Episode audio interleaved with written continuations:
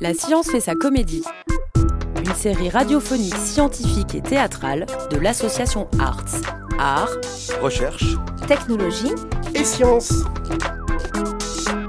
Avec les formidables pigeons patrouilleurs Merlin et Jojo et tout un tas de personnages que nous rencontrons au gré de nos missions. Oh, Berlin, range tes pas tes cloutons, mec Leurs tes plumes, ils sont là.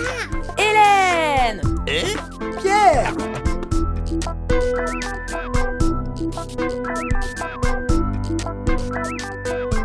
Épisode 3. Lia, mes amis, mes amours, mes emmerdes.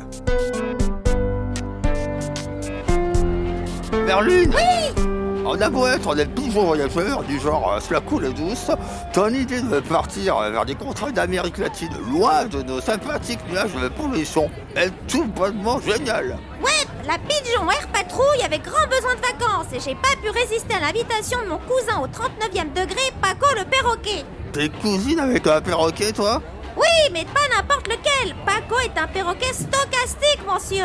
Un perroquet quoi Stochastique En gros, il ne sait jamais à l'avance où il va. C'est l'antidéterminisme.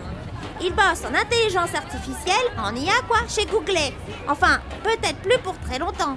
Mais tiens, voilà le beau gosse de la famille, il va t'expliquer en quoi consiste son boulot et pourquoi il est dans le viseur. Salut Paco Hola, Merlena, ¿cómo estás? Todo va bien, on n'est pas pigeon voyageur pour rien. Tiens, je te présente mon cops et complice Jojo. Hola, Yo-Yo Euh, Jojo. Hola, Paco.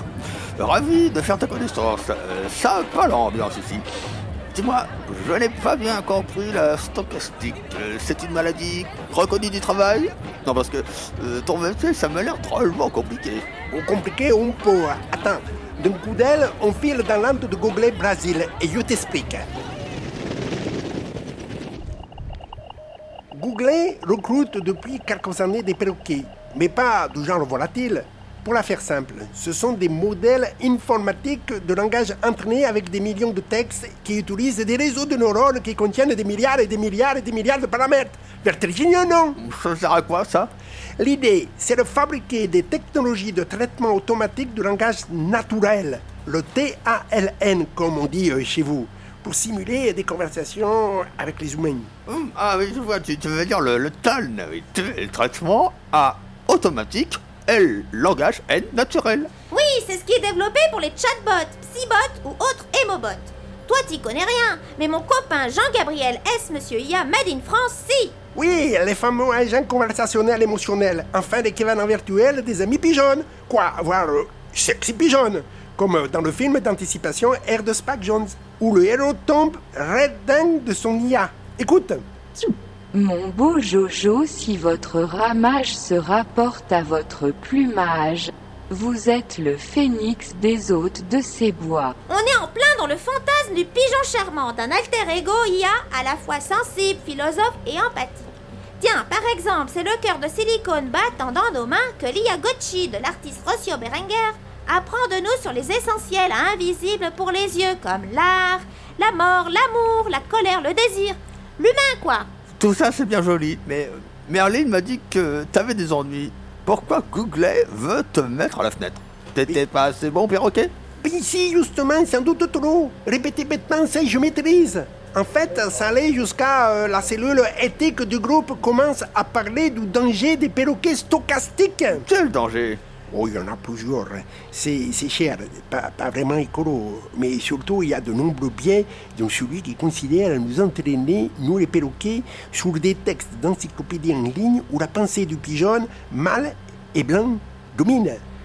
Ton robot émotionnel risque d'avoir des échanges houleux avec certains pigeons ou dames pigeonnes. Ah, oui, c'est peu de le dire. Et puis, on a des soucis de filtrage. On veut créer une intelligence artificielle amie, mais... Mais dans les médias, c'est plutôt du genre l'IA, mes amis, mes amours, mes emmerdes. Oui, je me souviens du Twitterbot T de Microsoft en 2016 qui avait viré en moins de 24 heures en un ignoble bot raciste, antisémite, complotiste, misogyne. Enfin, un vrai modèle du genre. Oui, aux US, l'ami de Mickey en fait partie, je crois. Oui, oui, on, on en a un ici, exotique, qui vaut aussi euh, des points. Bref, avec toutes ces histoires, je me pose beaucoup de questions éthiques en tant que perroquette, d'autant que des usages de la relation homme-machine vont croissant.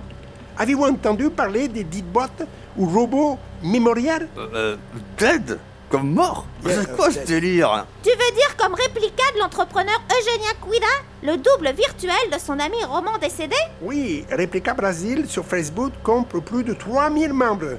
Mon cher Yo-Yo, ta sépulture future prendra peut-être l'apparence d'un avatar fait de photos, vidéos et bardé de codes émotifs à gogo avec lesquels tes descendants parleront. Moi perso, je prendrais bien un avatar de Quetzal.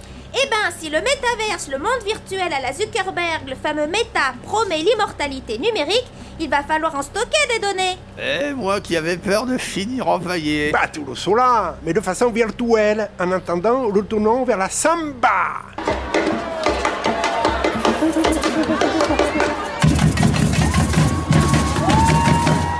Et même sous les tropiques, n'oubliez pas, la science est pour comprendre, la science pour douter. Et l'art pour atteindre l'immortalité. La science fait sa comédie, une série radiophonique scientifique et théâtrale pour mieux décrypter le réel. Une production du chantier pour l'association Arts, Art, Recherche, Technologie, Science.